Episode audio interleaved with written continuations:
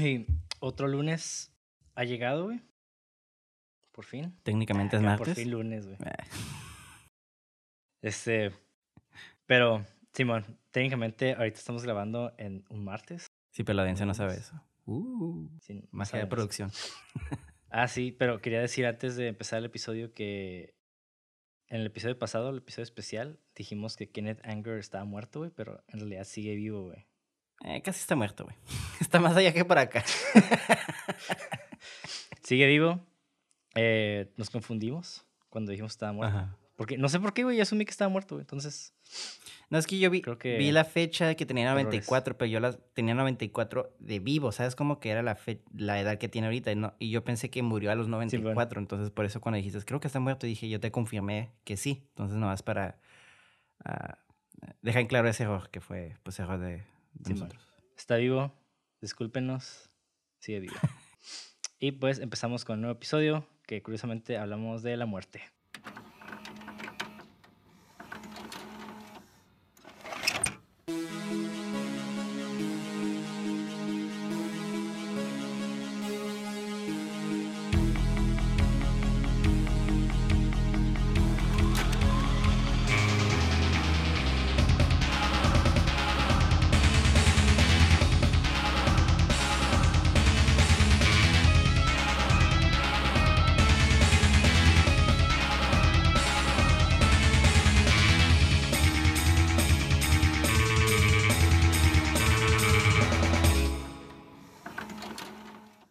Bienvenidos a cine666.mpg, el podcast en donde cada episodio su servidor Monty de André dialogará con Mauricio Villa acerca del análisis, crítica y hechos interesantes o pertinentes que envuelven una producción cinematográfica de género de horror, misterio, ciencia ficción y otros géneros de carácter fantástico. En pocas palabras, hablaremos de películas que nos gustan y de cosas que tal vez sean relevantes. Si no, pues a la chingada no importa. Y el día de hoy, esta fue una película que tú escogiste para hablar. Sí. Y estoy muy feliz, de hecho, de que la escogieras, porque yo, esta es la primera vez que la veo completa, güey. Ya sé que muchos me van a aventar pedradas, güey.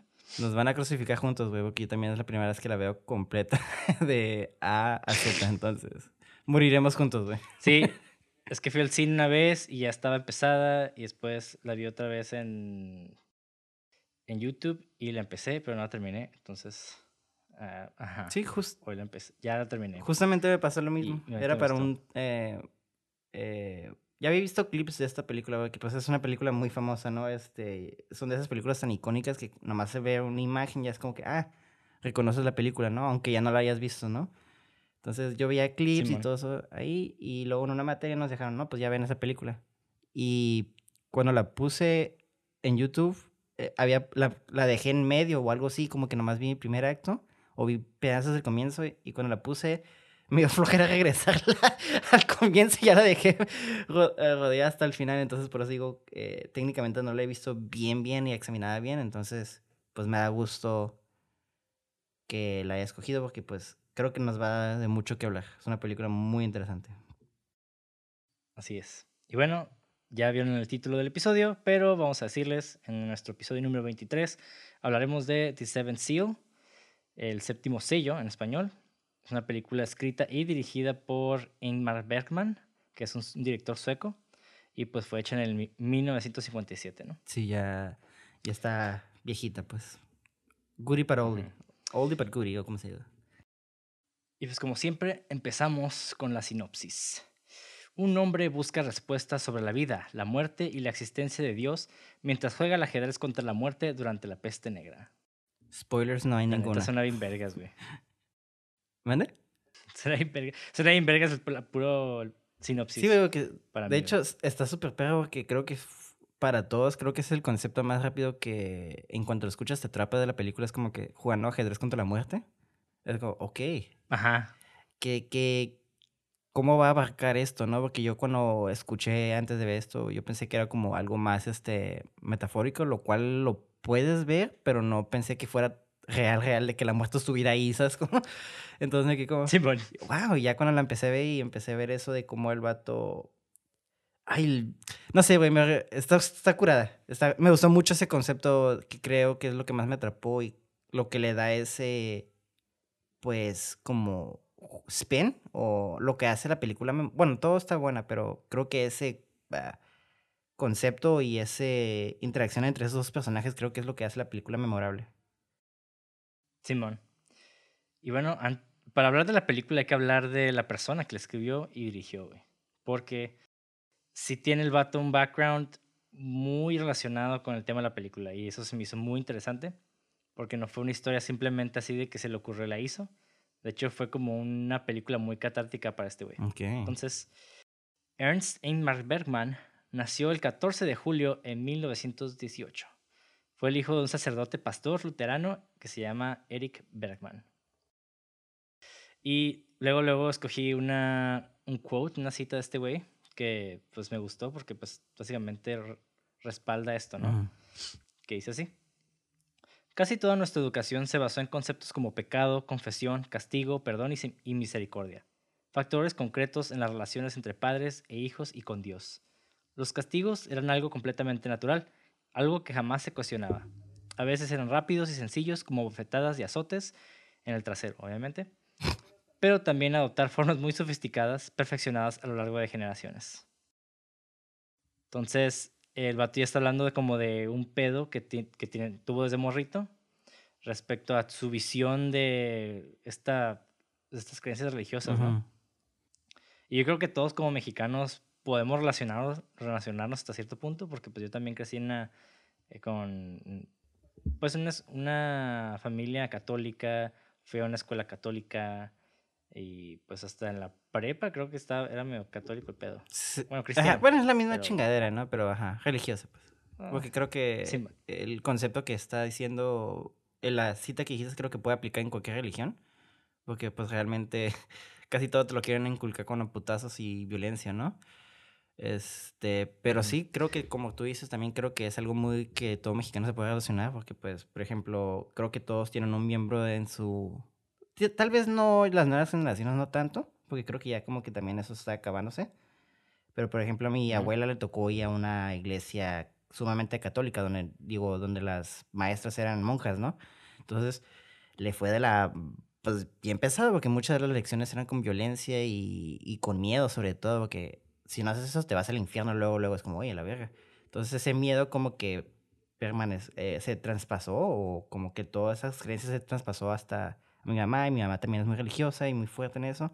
Entonces, conmigo como que se empieza a romper esa cadena. Entonces, esta película toca temas muy existenciales, pero también en el, como aspectos religiosos, que se me hizo muy interesante, pero también de una manera muy cómica lo aborda.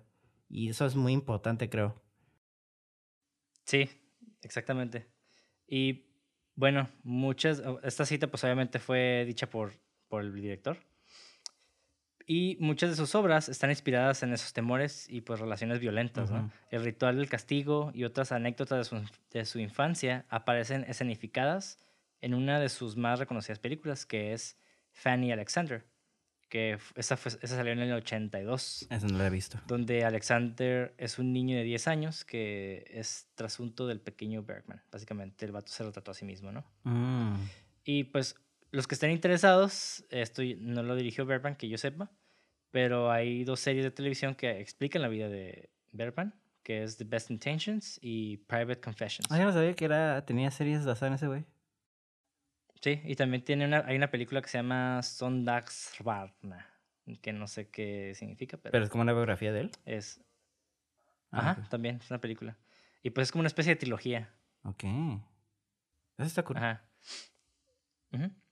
Y pues él comenzó su carrera temprana con un teatro de marionetas con el que jugaban él, su hermana y sus amigos.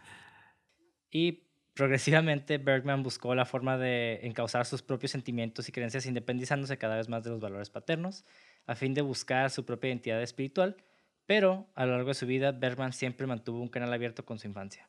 Entonces, eh, durante la Segunda Guerra Mundial, el vato ya pues, había separado de su familia y, e inició una carrera como ayudante de dirección en el Teatro de Ópera Real de Estocolmo, en Suecia. Y pues era, y, pero estrictamente profesional, el vato empezó a escribir en el 41, que fue como alrededor de 12 años antes de la película. En medio de la, bueno, no en medio, pero casi el comienzo de la Segunda Guerra Mundial. Sí, Eso la ha tener un impacto bien masivo entonces, güey. Sí, güey. De hecho, sí. Y bueno, el guion, este guion del séptimo sello se basa en una obra de teatro de un acto que el director escribió en el 53. Como, y el vato lo escribió como nada más un ejercicio para los estudiantes de actuación en el teatro de la ciudad de Malmo. Qué cool. Ajá. De hecho, mi esposa es de Malmo, en Suecia. Ah, sí, es cierto, güey, sí, cierto. Sí, sí, qué cool. Sí, man, curiosamente. Y pidió a los alumnos que sugirieran roles que quisieran representar. Y sobre esta base escribió algunas páginas de monólogos. Después del ejercicio, Bergman procesó este material hasta la pieza terminada llamada Tramalning, que salió en el 63, con muchas similitudes con el séptimo sello. Pero, de hecho, eh, el vato en los 50 estuvo hospitalizado. No me acuerdo si en los 50 o a finales de los 40. Ujú. El vato estuvo hospitalizado en el hospital de Karolinska de Estocolmo porque el vato tuvo un dolor estomacal intenso. Entonces ahí se puso a escribir el guion en forma en el hospital. ¿Sabes que ahorita que mencionas que vino de la- del teatro y todo eso y que la película fue basada como en un ejercicio de teatro? Yo cuando la estaba viendo dije, güey, se siente bien. Digo, también las actuaciones de antes era se basaban mucho en eso, ¿no? Pero muy teatro, o sea, eh, había mucho monólogo, como dices, y ahorita que dijiste el monólogo dije, sí, es cierto, güey, o sea, mucho, mucho de la actuación en esta película no es como actuación, o sea, sí hay actuación contra personajes, bueno, no contra, sino con y, ajá, ¿no? En contra, basadas contra otros personajes, pero muchos de los del diálogos entre comillas son pues son monólogos, ¿no? Y nomás son como pensamientos del personaje que dicen a lo a lo voz alta y otro se queda como, "Ah, sí cierto", pero sí sí tiene esta película pues obviamente el cine toma del teatro, ¿no? Es es obvio, pero sí lo tiene bien marcado, güey. Se me hace muy curioso que ahorita que lo mencionas como que apenas hice la conexión y pues ya sé el por qué se siente como así. Digo, no tiene nada de malo. Sí, sí, sí, sí.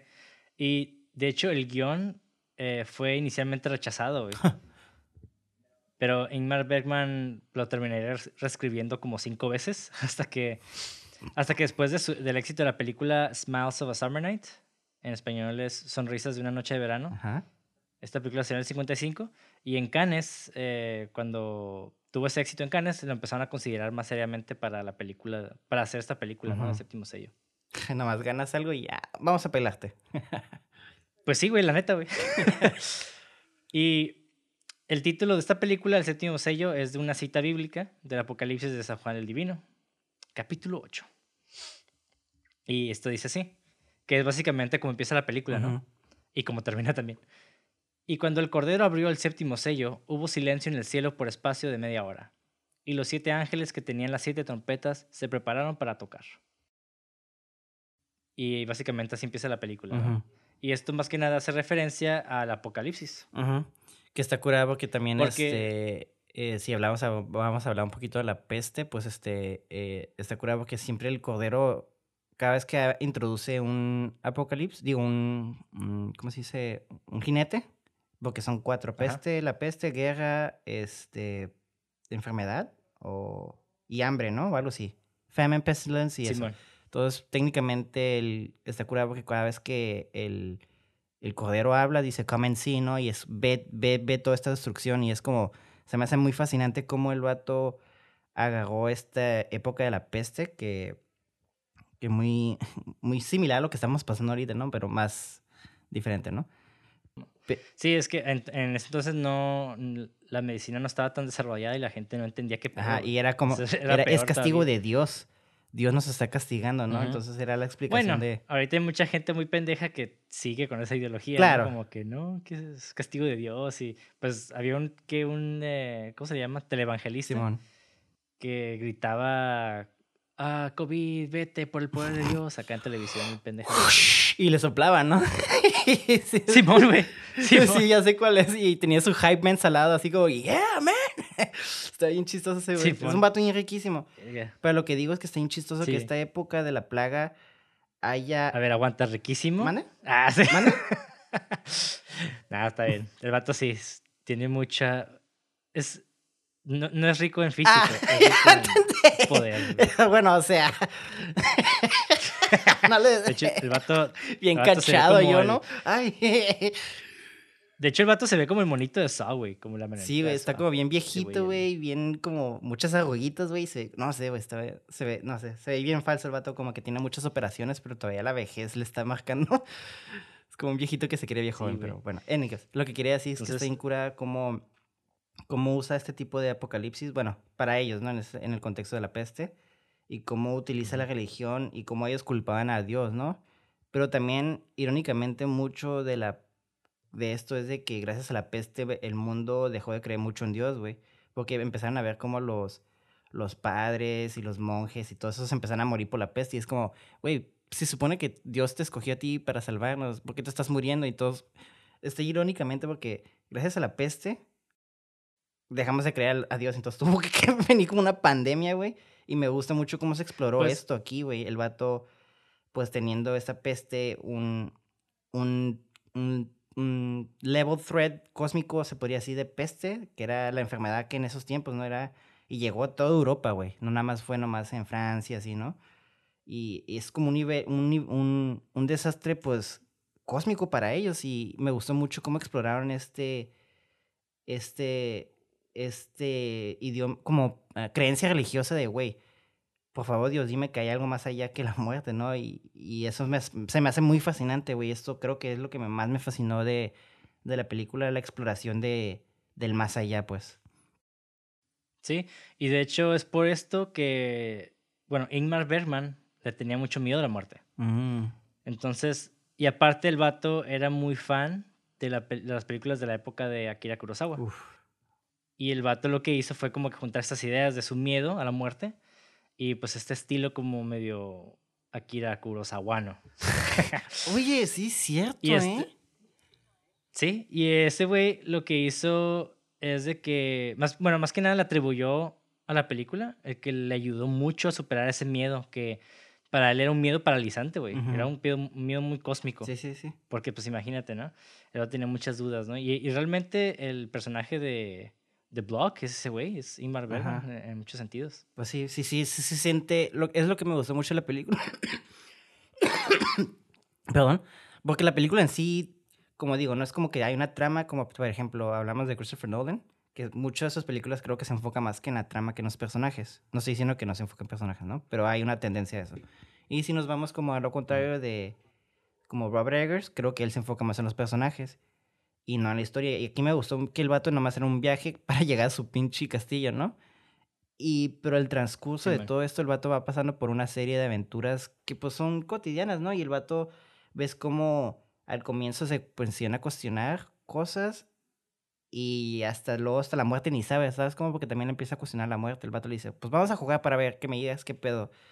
Y está cura ver cómo, cómo toda esa pasión de sentir el miedo, porque el vato sí tenía miedo de morir, también el caballero. Y se supone que un caballero es como, oh, eh, pues, yo voy a dar la vida ante todo y pues es un caballero, ¿no? Ya tenemos como las reglas de los caballeros, entonces chivalry. Y, y ver cómo ese vato, pues, hasta el final le dio miedo, güey, de morir. Entonces sí se siente ese miedo, esa, esa emoción muy nata de ese vato del director en la película. Sí se transmite, es lo que me...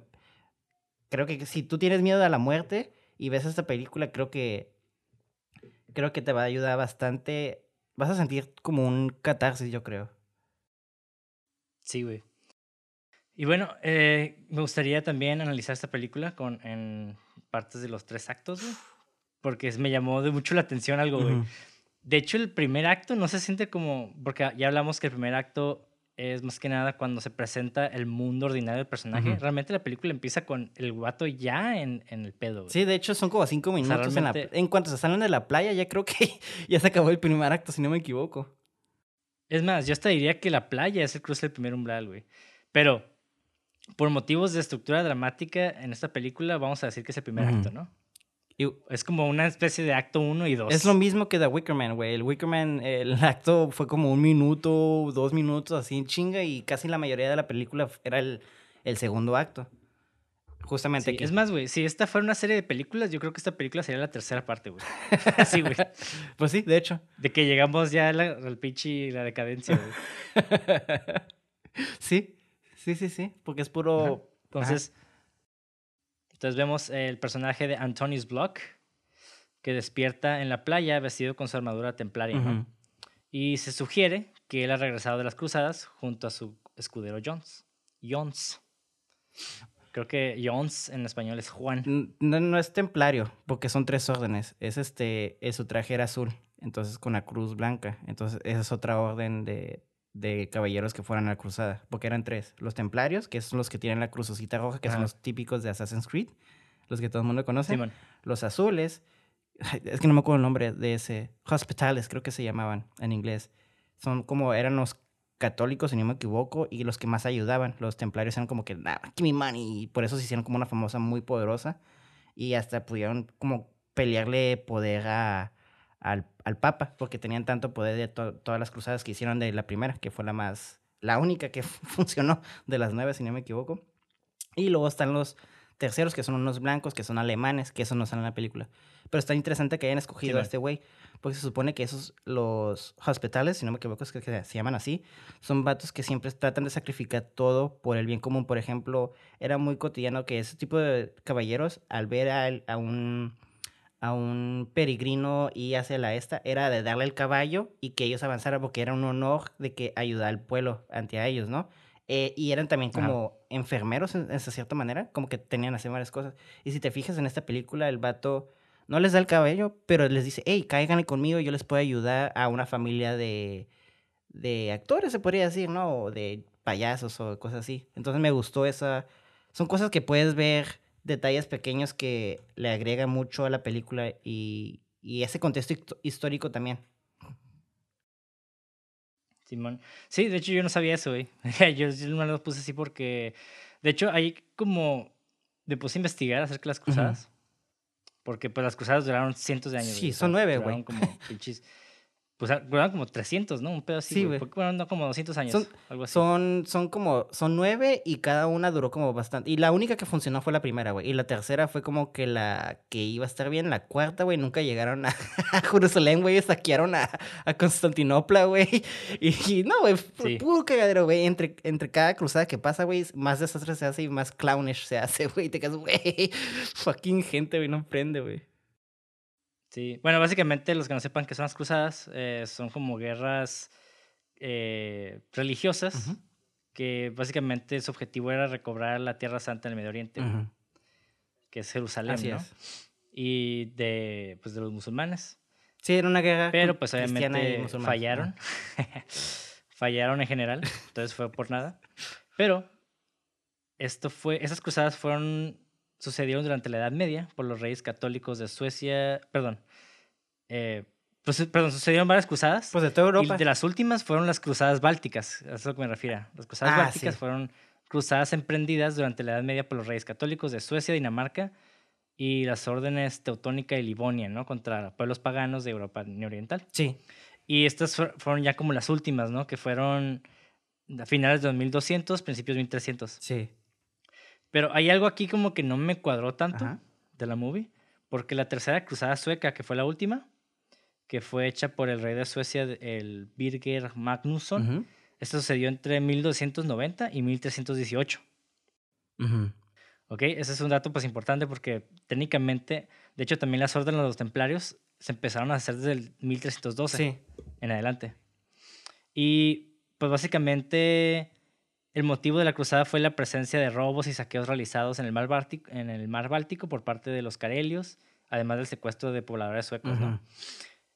Y la peste negra realmente llegó a Europa entre 1346 y 1353. Estamos hablando de casi 30 años. Es que ahí hu- hubo una, de hecho sí, hubo tres pestes, güey, técnicamente. La primera que es la peste de que salió que casi casi acabó la, el Imperio Romano, que es lo que ayudó a acabar el, el, el primer lado que se cayó del Imperio Romano, que no me acuerdo cuál era, el este, si no me Ajá. equivoco. Y luego hubo Black Death, que es el que toma en Europa. Y que fue por épocas que cada, es, como dices, tres años, güey. Pero ahora no era tres, tre- 30 años seguidas, ¿sabes cómo? Era cinco años en Francia y luego eso se- y en Polonia, por ejemplo, no había mucha plaga. Entonces era por áreas. Pero luego después de eso hubo otra plaga, güey. Y esa plaga eh, fue Sí, más bueno. en Asia, güey. Y está curada porque todavía la plaga Sí, sí, sí. técnicamente sí existe, güey. Entonces, si nosotros No, sí, sí, si claro. la medicina dejara de existir, güey, la plaga podría acabar con nosotros, güey. porque no hay cura para eso, Sí, güey. pues para eso, están, para eso están las vacunas. Vacuna- Vacúnense, pendejos. No, pues no se vacunen, güey, porque nos van a controlar, güey. Ahí está, güey. Pero, sí, de hecho, pero en Suecia, de hecho, fue, fue los últimos lugares a donde llegó. Precisamente porque está muy al norte, güey. Por el frío también. Ahí es donde yo empiezo a decir como que, uy, entonces si no fue ni en el 46, fue más adelante. Sí, yo creo que aquí. Todavía fue como que Ajá, la película no creo que haya querido ser como. eh, em, es lo que hablamos. históricamente Ajá, exacta, ¿no? eh, eh, histórica, yo creo que es lo que hablamos de la, la otra vez. No me acuerdo de Patton, creo, si no me equivoco, ¿no? Que es muy diferente a ser verisil y, y fiel, ¿no? Entonces yo creo que aquí nomás el vato dijo, "Ah, se ve chido esto, voy a combinar esto y creo que el mensaje eh, va a ayudar esto, ¿no? Entonces, creo que sí se lo paso. Históricamente, sí hay, como tú dices, inconsistencias, pues. Pero igual puedo justificar eso con una teoría que tengo, güey. Pero ahorita no lo voy a decir todavía, güey. Ok. Estaba muerto. Bueno, la peste negra, como dijimos, eh, empezó en los 1300, perdón, 1346 a 1353, eh, como que el periodo más conocido, ¿no? Ujú. Que es donde murió más gente, creo que murieron de 30 a 40% en promedio Sí. de toda Europa de personas, o sea, es un Sí, chingo. sí, güey. sí. Es como 4 de cada 10 personas murieron. No, sí, güey, fue un... Porque es- está chistoso porque mucha gente, ah, la peste negra, y como que la gente no tiene como una noción muy cierta de lo que pasó, güey. O sea, literalmente había ciudades gritando, güey. no, había, Sí, no podías dormir porque la el- gente gritaba de lo miedo, güey. ¿Sabes cómo funcionaba la peste, güey? Te estás pudriendo literalmente de adentro hacia afuera, güey. O sea, mames, güey. Imagínate ese miedo de ver cómo tu familia, güey, tu mamá, tu hijo, güey, se está, se está pudriendo, güey, y tú no puedes hacer nada porque si lo tocas te vas a contaminar, güey. Es como, güey. Simón. Y bueno, esto básicamente fue consecuencia de una pequeña edad de, de hielo, güey, donde muchas personas estaban más propensas a enfermedades, ¿no? Sí. Y pues la peste, como, decís, como dijiste al principio, af- afectaba a todos por igual, no importa tus creencias. Exactamente. Ese es el pedo. Entonces, como nadie sabía dónde venía, eh, mucha gente tenía especulaciones, ¿no? Pero había dos que me llamaron mucha- mucho la atención, que eran como las dos que dijeron un médico y un evangelista. Bueno, va- varios médicos y varios evangelistas como que eran cristianos, ¿no? Ajá. Una, la primera causa era que podía ser por el movimiento sísmico que ocasionaba que los aires del infierno salieran a flote, güey. Y el otro es de que Dios estaba castigando a la humanidad, que es básicamente con esta idea con la que juega Igmar Bergman en la película. ¿no? Y bueno, ya Block cuando despierta en la playa, en la primera escena, vemos que tiene este encuentro con la muerte, ¿no? Que esto yo es lo que yo llamaría la negativa al llamado de una vez, güey, porque realmente la, la, la muerte que lo está llamando a morirse es el vato, pues básicamente tiene esta antítesis de, no, pues güey, la neta no me quiero morir. Ujú. Y pues lo que quiere Antonius Block, quiere que su existencia se siga prolongando, mientras despeja estas dudas que tiene, ¿no? De durante muchos años cuestiones como metafísicas que se relacionan con el sentido de la vida. Y pues como había dicho, pues es el alter ego de, de, de Bergman, ¿no? Sí. Está curada porque me gusta mucho como el, el vato al momento de jugar con él, ¿no? Porque de hecho creo que, si no me equivoco, el, el caballero es el primero que lo reta. Y el, la muerte se quedó, ah, pues bueno, cincho. Y está curada ver cómo el vato empieza a buscar como pretextos para alargar el juego. Por ejemplo, ah, tengo que ayudar a una familia cruzada. Y luego en otra avienta las piezas. Ay, no me acuerdo cómo están las piezas. Y luego la muerte, ah, yo me acuerdo. Y yo me como, shit. pero, Simón. pero, bueno, ahorita vamos a llegar a Sí, eso. sí. Ahorita estamos abordando esta parte. pero es lo que... Y ah, la muerte, no, es lo- bueno, la muerte puede significar dos cosas, ¿no? Ajá. Que una es la muerte como popularmente la conocemos, que es la muerte, la parca, y se apareció físicamente. Ujú. Y la otra es la muerte negra, que es la peste, güey. Porque la peste en sí se le llama la muerte negra. Claro. Entonces, la muerte es básicamente, físicamente la muerte negra, la peste. Ajá. Entonces está como más, más simbólico, ¿no? Y esta es, esta es una de las teorías que tengo, porque hay varias, ¿no? Pero una es de que Block ya empezó la película infectado y el viaje representa sus últimos días de vida. Mm. Sí, Se podría hacer como una interpretación, güey. sí, eh, sí, y sí, yo, yo lo veo así porque, porque, por ejemplo, llegas a una playa, la playa generalmente yo lo veo como un tipo de limbo, yo la, la veo como, como eso, ¿no? Yo la asocio, yo le di como ese, ese, ese significado. Y se me hace muy curada que el vato empezó dormido y en una playa, a mí se me hace que está como en un estado así como que, como tú dices, yo, yo lo vi como que ya estaba muerto, ¿sabes cómo? Y el viaje era como que ya lo estaba aceptando y esa discusión de, de la muerte. Pero también me gusta mucho tu idea. Y de hecho, creo que esta película es muy flexible en, en el sentido de cómo verla. Puedes verla como que el vato Sí, apenas llegó, el vato ya estaba muerto o el vato ya está infectado. Sí, y está, no sé, está, está como muy interesante porque también Jones eh, vemos que tiene una, una cicatriz gigante en la cabeza, ¿no? Ese es su aliado, ¿no? Como yo- Bueno, su Simón, sí, yo soy escudero. es escudero, ándale. Ajá, y ese güey, pues, se me quedé a la verga. O sea, para tener cicatrices es porque ya te moriste, güey, la neta, güey. Es lo que yo pensé, güey, porque está gigante, güey. Y el vato, aparte, cuando despertó, tenía un cuchillo en la mano, güey, como que me quedé, ¿qué pedo? O sea, el vato estaba. Viene de pelear, ¿o qué pedo, güey? Sí, yo creo que sí, porque por, ejemplo, por eso también asumí que estaba muerto, porque como que, como que se murió luchando, ¿sabes cómo? Por eso lo, lo asocio Ajá, así. güey. Pero también está curado porque también el vato, ese mismo personaje le hace una, una cortada a otro güey en la cara, güey. Entonces, se me hace como muy... mm, Muy conectado a eso, ¿sabes? Como que él tenga una, una cicatriz en la cara y que él también... Digo, no sé si estoy viendo de más, pero es- algo muy curioso que ese director no siento que haya hecho nomás por hacer. Simón, sí, ajá, yo también me quedé como, hmm. Y bueno, eh, ya después la muerte decide suspender la partida de ajedrez y deja al caballero irse, ¿no? Y yo, como decía, Jones despierta empuñando el cuchillo y ambos emprenden el camino hacia su hogar, ¿no? Que es el castillo de Antonio. Y bueno, ahorita que mencionabas el océano, eh, me, interesó, me, me llamó mucho la atención porque empezó en la playa también. Digo, esto ya es mame mío, güey. Eso no lo ha dicho nadie, güey. Pero a mí me gusta verle también de repente buscar el significado de las cosas. Ajá. Y no estoy diciendo que Ingmar Bergman lo hizo adrede, porque también parte de las, de las películas simboliza mucho los sueños, ¿no? Y, y especialmente el inconsciente colectivo. Claro. Y básicamente el océano representa el comienzo de la vida en la Tierra y también simboliza la falta de forma, lo insondable, que insondable es como lo profundo que no se puede alcanzar el fondo, pues. Y el caos. Entonces, inconscientemente la, playa podría significar el principio y el final del personaje. Entonces, ambos personajes emprenden un viaje y, un- y tienen este nuevo llamado a la aventura, ¿no? Al, al haber este, rechazado este otro llamado a la muerte, pues deciden hacer este otro viaje, que es una especie de viaje espiritual slash existencial. Y la primera, el primer como indicio es cuando Jones se baja a preguntarle de su caballo a, a un güey que estaba ahí como acostado, ¿no? y que lo toca y resulta que es un cadáver, ¿no? Y esa madre está como bien impactante porque no tiene ojos, la boca también está toda vacía. Entonces para mí eso como que significó que el mundo al que regresaron, uno, ya no es el mismo, ¿no? Y ya la plaga se ha esparcido por el territorio sueco, o sea, ya es muy tarde. Otra es de que tal vez nunca regresaron al mundo físico. Y este viaje podría ser una especie de purgatorio al mismo tiempo. Eso es lo que yo, esa es mi, eh, a la que yo me suscribo. si estuviera, si esa teoría fuera un canal de YouTube, le pongo subscribe.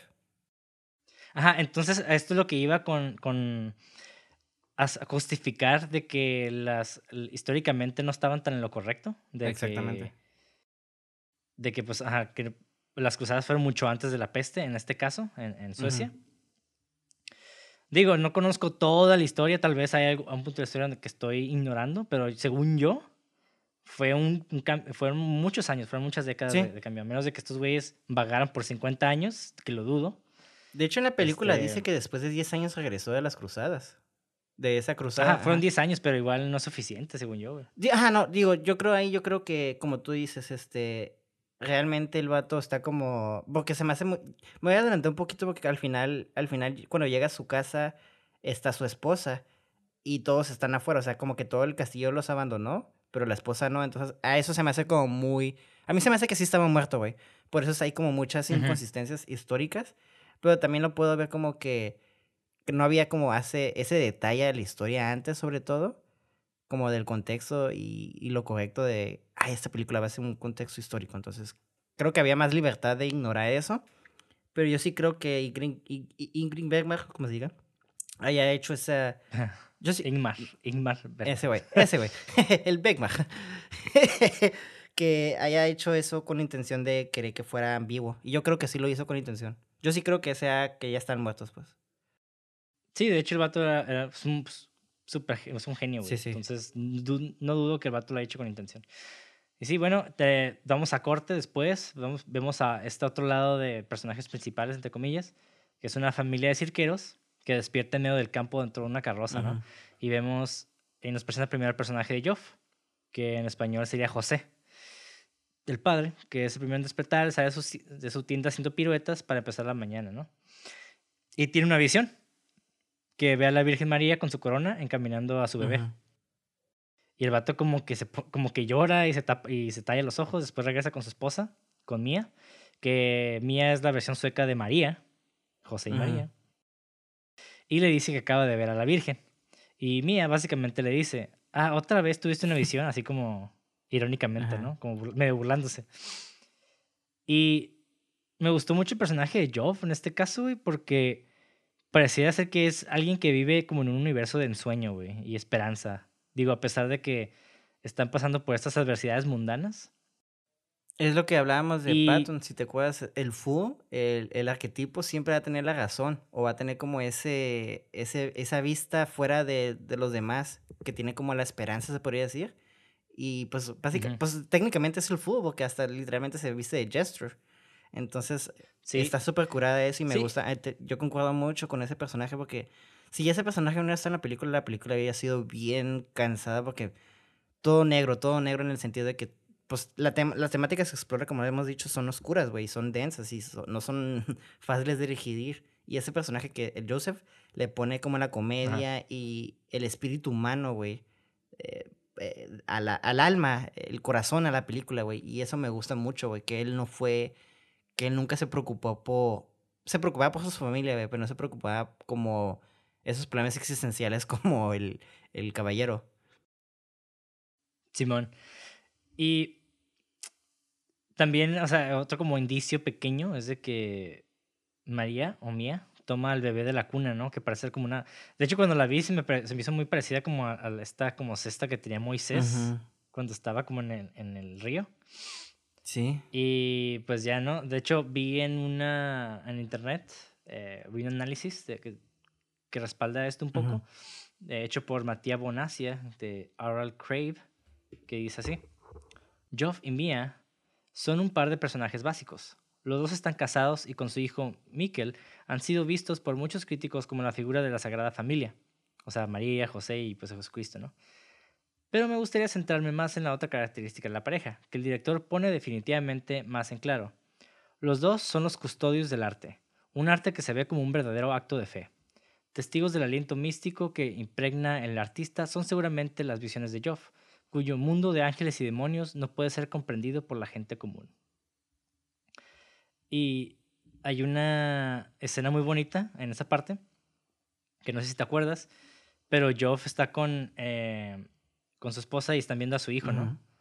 Y Joff le dice, Mikkel tiene que llegar a ser un gran acróbata, o, un gran, o quizá un, mal, un gran malabarista, que logre ejecutar lo imposible. Y dice que una de las bolas quede inmóvil en el aire. Y pues la esposa se queda como, pero es imposible, ¿no? Aún. Y se me hizo como, se me hizo curadilla que el vato dijo, para nosotros sí, pero no lo será para él. Ajá.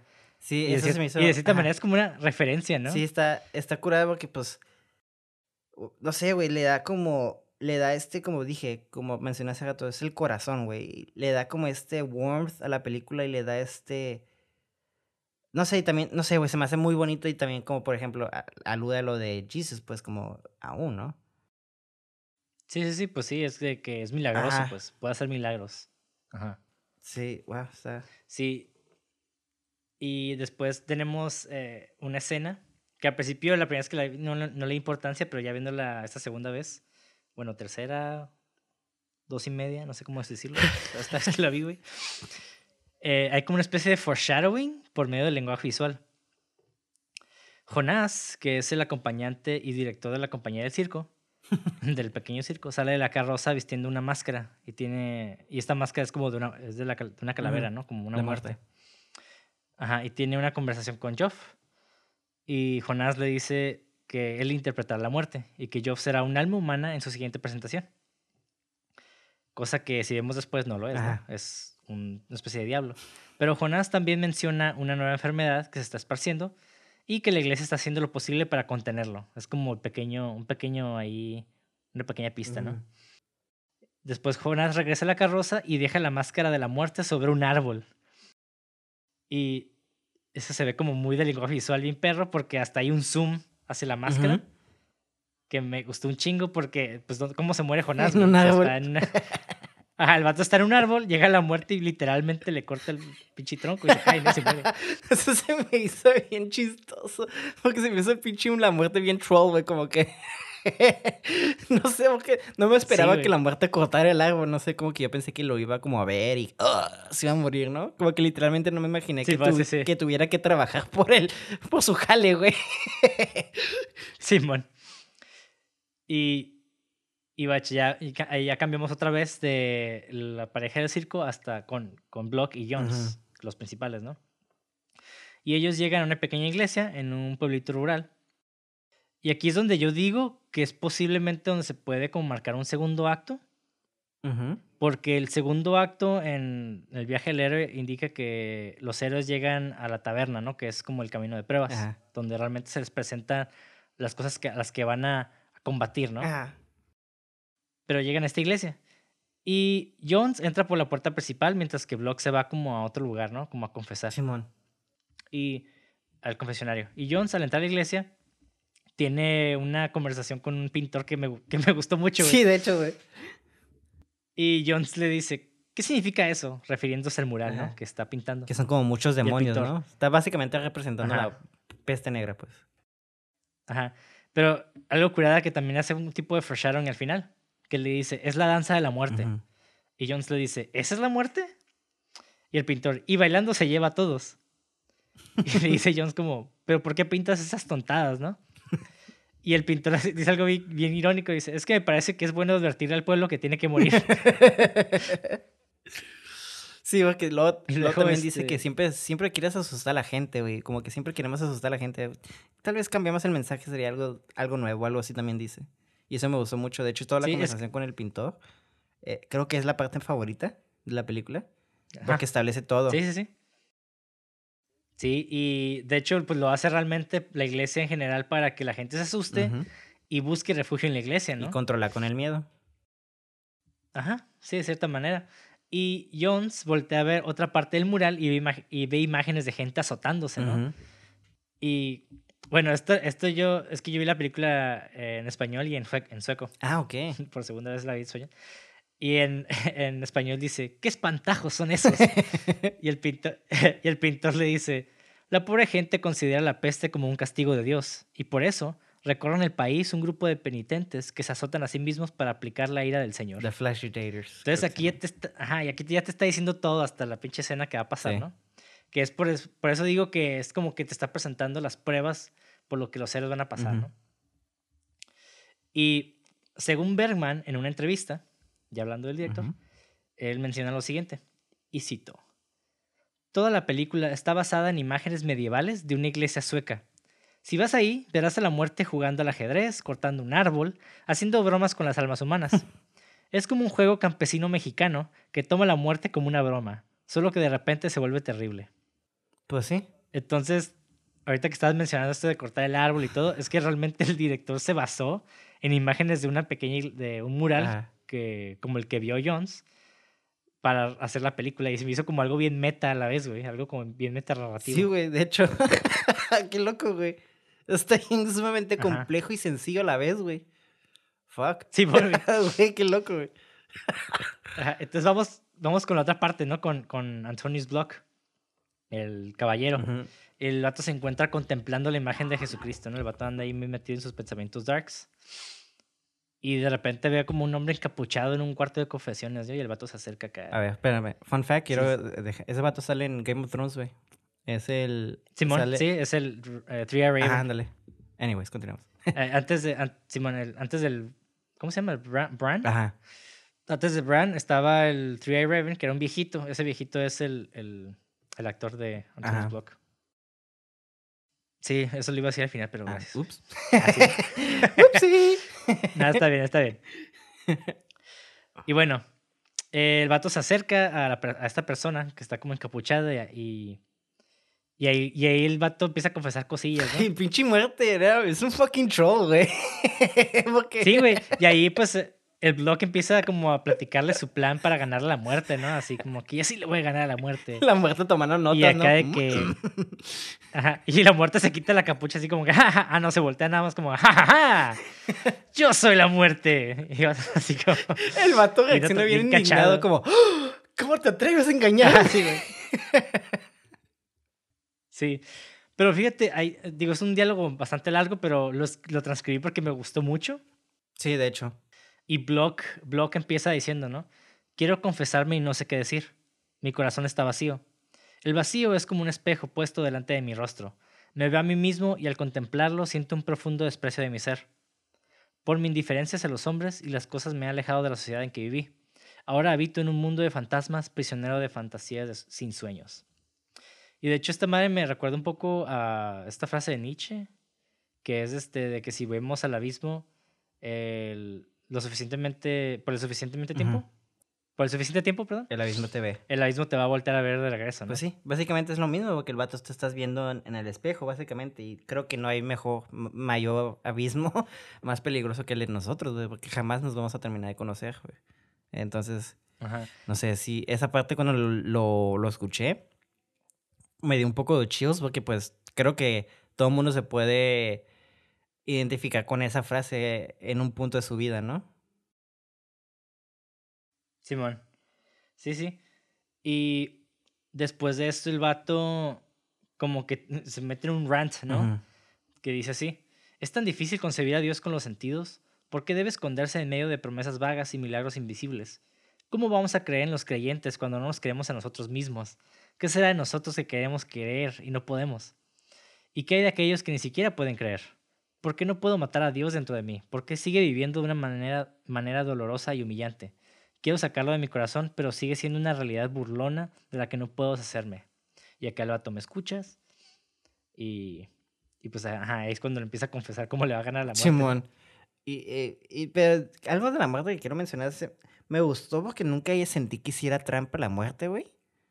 Sino, mm, siento que es un personaje muy interesante dentro de esta película porque yo nunca sentí maldad a través de la muerte, ¿sabes? Como ya es un concepto que creo que muchos tenemos como un mal concepto de que la muerte es mala, ¿sabes cómo?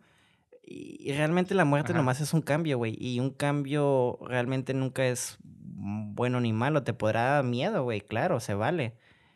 Pero negarte a él es como, pues, resistir, eh, pues, el cambio, ¿no? Y el cambio siempre va a venir, quieras o no. Entonces, eh, es mejor, ah, como aquí el mexicano y no me acuerdo en qué culturas africanas también es celebrar la muerte, ¿no? Eh, no, no hay que verlo como un aspecto, digo, es doloroso, claro, no, no estoy diciendo que no lo sea. Todos, creo que todos hemos perdido seres queridos, ¿no? Y el que nos dejen, pues, pues duele, güey. Especialmente si tenemos como eh, culpas o cosas que no tuvimos, que no pudimos decirles. Pero pues, independientemente de eso, pues también es aceptar que todos vamos a morir, ¿no? Tarde o temprano. Sí, y sí, la neta sí. Está, eh, algo que me gustó porque maneja esta, esta temática densa de una manera muy, pues muy simbólica, güey, y también con un poco de humor. ¿no? Juguetón, ándale, exactamente, te- güey. Ajá. Y tenemos este lenguaje visual e- justamente en esta escena donde vemos a Block detrás de, de una reja, ¿no? Como si él fuera quien estuviera aprisionado, porque vemos a la muerte en primer plano y vemos a Block detrás de la reja, como que el vato está atrapado. ¿no? Técnicamente lo está. Dentro de él mismo. Ajá, y sí lo está. Está atrapado, o, puede- o si vamos con la teoría del purgatorio, está atrapado en el purgatorio. ¿no? Exactamente. También. es- Ajá. Y bueno, el, el- por otro lado tenemos a Jones, ¿no? Eh, que volvemos con el pintor.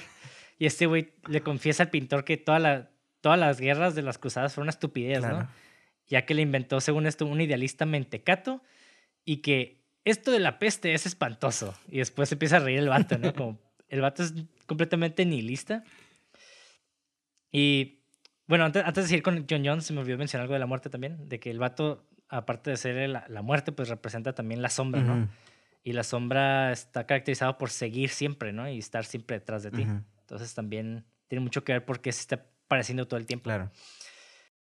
Y en el caso de Jones, él tiene el arquetipo del amigo y el, y el arquetipo como del valiente, ¿no? Que es que de cierta manera también ah, ay, se, se me fue el otro arquetipo, porque es estos personajes son como combinaciones que se me hacen muy locos. Claro, sí, sí, no, como toda persona somos complejas y no nada más somos una sola cosa, ¿no? Ese personaje, Ajá, pero, dices, pero hay como tienen cosillas muy, muy específicas que me quedé, ajá. ajá, Porque el amigo siempre está apoyando al, al héroe, siempre. Y es algo que John siempre está haciendo, siempre está al lado de, de Block. Ujú.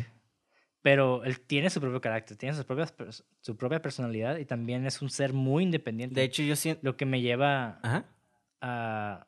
Porque realmente lo que vemos, quien hace cosas más heroicas, entre comillas, es Jones, no Block. de hecho Block no hace nada, güey, el vato, o sea, si hablamos Ajá. técnicamente, el vato nomás se la pasa quejándose y lo único que hace es decirle a la familia, cáguenle con nosotros. El que se pone las manos sucias y todo eso es el, es el Jones, Jo- así se llama, ¿no? El, el escudero, el, su ajá. compa. Jones o Juan en español. Ajá, Juan, e- ese vato. Entonces, a mí se me hace muy... De hecho, ese personaje al principio se me quedaba como... Como... ¿Qué está, qué está haciendo este güey aquí? O sea, ¿qué, qué, qué, qué hace este güey? ¿No? ¿Qué, qué, ¿A dónde nos va a llevar este güey. Y si lo pones a pensar, pues técnicamente es el... Es el otro lado de la moneda de Block, güey, porque pues Block es una persona que, ay, no mames, Dios, tiene que existir, por favor, dame una respuesta. Y el vato es como, pues vale verga, güey, nos vamos a morir, vamos a morir, ¿sabes cómo? Pero aún así como que los Ujú. polos opuestos se atraen. Y me gustó mucho esa combinación de ellos dos porque se balanceaban. Sí, pero fíjate que Jones, siempre que está, aunque siempre está al lado de Block, como que sí hay un nivel un poquito de desprecio hacia Block. Claro, sí. Como porque es como su jefe, ¿no? Porque- y hasta, Porque en la playa, en la playa cuando le dice, vámonos, como que le ruge. Así como, como gato, no sé, esto sí, chistoso. de hecho también en la, como- en la escena de la pintura, porque de hecho le empieza Ajá. a cagar el palo más o menos de que, ay, mi patrón cree en esas mamadas o algo así, no me acuerdo muy bien. Y llega el vato de atrás de él después de estar con la muerte y el pintor se queda como, está detrás Sí, de ti. Y el vato le dice, este, no me acuerdo, como que le caga el palo y se va y también le ruge otra vez, le hace como, "Ah, ah". Ajá. sí hay no, como- De hecho, lo empuja, lo empuja y le dice. Ajá. Como que nada más le dice así como medio, como de orden, ¿no? Y Jones como que la, la avienta "Ah". Bien Sí, sí, sí, güey. como quejón, sí. Y me gustó mucho porque, como tú dices, es una persona que es como su aliado, pero a la vez independientemente. Y de hecho, vemos cómo el vato hace sus, hace sus, hace sus propias cosas, pues. Ajá. Y, y después vemos a Block y a Jones que salen de la iglesia y se encuentran con una bruja, una mujer bruja amarrada contra un poste. Los caballeros realizan un ritual para ahuyentar al diablo, según ellos, y uno de ellos dice que el olor del menjurje que utilizan es horrible porque el diablo no resiste ese olor. ¿no? Y a lo que Jones le, le responde, "Ugh, y yo tampoco, porque huele bien culero. ¿no? Y de esta manera, de hecho, se podría dar a entender que Jones es una especie de diablo también. Porque se burla y se opone a las creencias religiosas sin sentido. Bueno, a lo que él llama sin sentido. ¿no? Y curiosamente, este especie de diablo también es algo que resuena en- eh, después en la película. Cuando está hablando con la misma bruja, el Block, y la bruja le dice, ¿qué ves en mis ojos, no? Y el vato le dice, no, pues veo, o algo así. Ve- veo, ter- veo, veo terror. Ujú. Y ella le dice, ¿no ves al diablo? Y el vato le dice, no. Entonces el diablo tal vez está detrás de ti. Y está su compa, y ¿no? luego, curiosamente, como cinco minutos después, cuando la están quemando, el que está atrás de él es, es este El compa. ajá. Jones. Y él está diciendo así como que no hay nada, no hay nada después de la muerte. Mira su rostro, su terror es de que porque no hay nada. Y así como que el vato le está, y el vato empieza, no, no, a gritar el blog porque no quiere aceptar que no hay nada después de la muerte, Ajá. ¿no? De hecho, lo O sea, que... tiene que haber un Dios. Entonces, ¿Mande? y, y ajá, es lo que digo. Entonces, eh, este personaje de Jones, de cierta manera, representa también al, al diablo, ¿no? Lo que, lo que a mí me gustó mucho ese personaje porque era como, por ejemplo, el, el Block era como el personaje, eh, no quiero decir que es el personaje central, porque no sentí que hubiera como un personaje central. Creo que todos tenían eh, el centro de atención. Creo que la familia, no era una familia, pero la familia que se armó en el viaje, yo creo que es como todos van juntos, ¿no? Los veo como un personaje. Pero se me hace muy curioso, muy curioso que, por ejemplo, el amigo es el que lo quiere convencer de que no hay nada, güey, acéptalo a la verga. La muerte es, le está diciendo, güey, ya, déjate tus mamás, ya vámonos. El papá es el que como que le da esperanza, ¿sabes? Como junto con la familia. Entonces me gusta que todo personaje en esta película tiene como una función hacia el personaje de Bloke, para darle como ese, pues, conflicto de no querer morir, ¿no? Porque, pues, al final, no, no al final, sino más adelante dice, ¿sabes qué? Antes de morir quiero llegar, quiero que esta familia estén vivos, que mínimo mi vida tenga un sentido, ¿no? Y trata de convencer, o más bien convence a la familia de llevarlos a su, a su castillo para cuidarlos.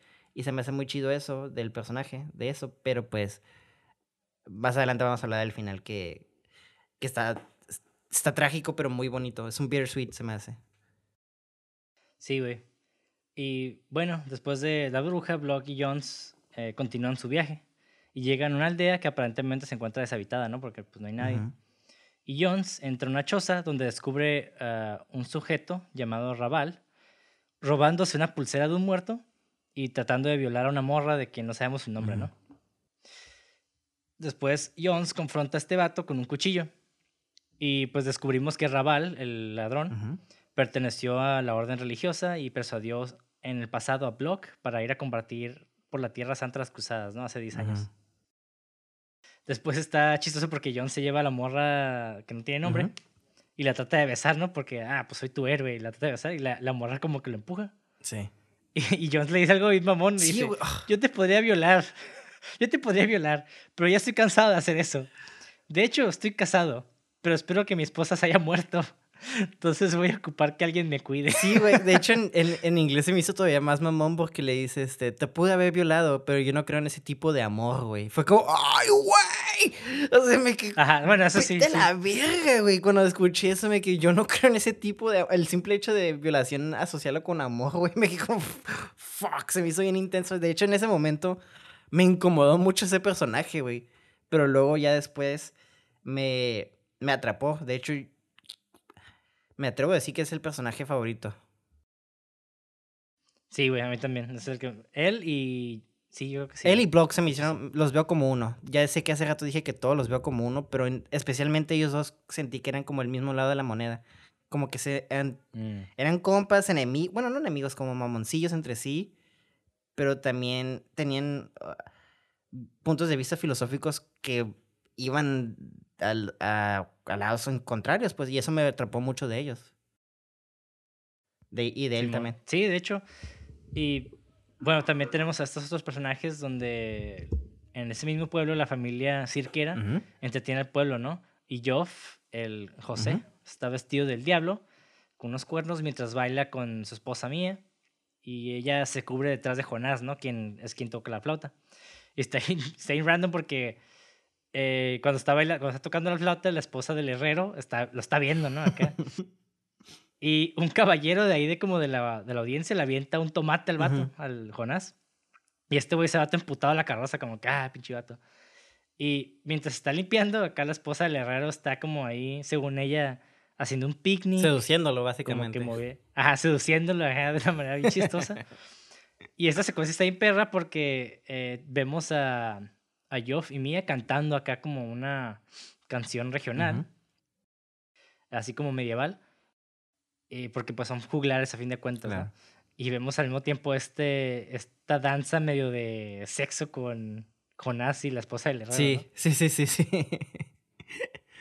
Está súper chistoso eso, güey. Bueno, ajá, y, algo que me gustó de la película de esa parte es de que, pues, esta escena es como muy, muy uplifting, como muy bonita, entre comillas, porque pues le está engañando a su esposa, ¿no? Y después se ven interrumpidos por un grupo de gente religiosa que pasa azotándose, ¿no? Cantando esta rola que se llama Diezirae, que en, en español significa Día de Ira. Y esta rola es un poema que describe el día del juicio final, con la última trompeta llamando a los muertos ante el trono divino donde los elegidos se supone que se salvan y los condenados son arrojados a las llamas eternas, ¿no? Zombies. Ajá. Y ya es que llegan al pueblo y uno de los líderes de la iglesia empieza a hablar frente de todos, ¿no? Así como condenándolos a todos como que, ah, pecadores, todos se van a ir al infierno, la chingada. Y este, esta escena se me hizo muy peculiar también del lenguaje visual que maneja Bergman, porque vemos a a este güey, al líder como del, de la religión, ahí en, primer plano, en segundo plano vemos como a un Jesucristo crucificado. Y en tercer plano vemos a Joff y a Mia con sus atuendos, ¿no? O sea, Joff todavía tiene los cuernos. Y aquí como que me llamó mucho la atención Joff, porque él funciona como una especie de antítesis de la iglesia, porque el vato tiene pues esta, estos cuernos, ¿no? También. Y él, es, el que es es un personaje que busca entretener y dar esperanza, mientras que la religión condena al resto, ¿no? Y podría ser una representación, eh, o sea, tomando ya un poco la ideología de Kenneth Anger del episodio pasado, de la representación de Lucifer, podría ser, esa, él puede ser la representación de Lucifer al mismo tiempo, quien es el dios de las artes y en otras religiones. Y el que se opone también. Técnicamente se está poniendo a las eh, creencias de la religión.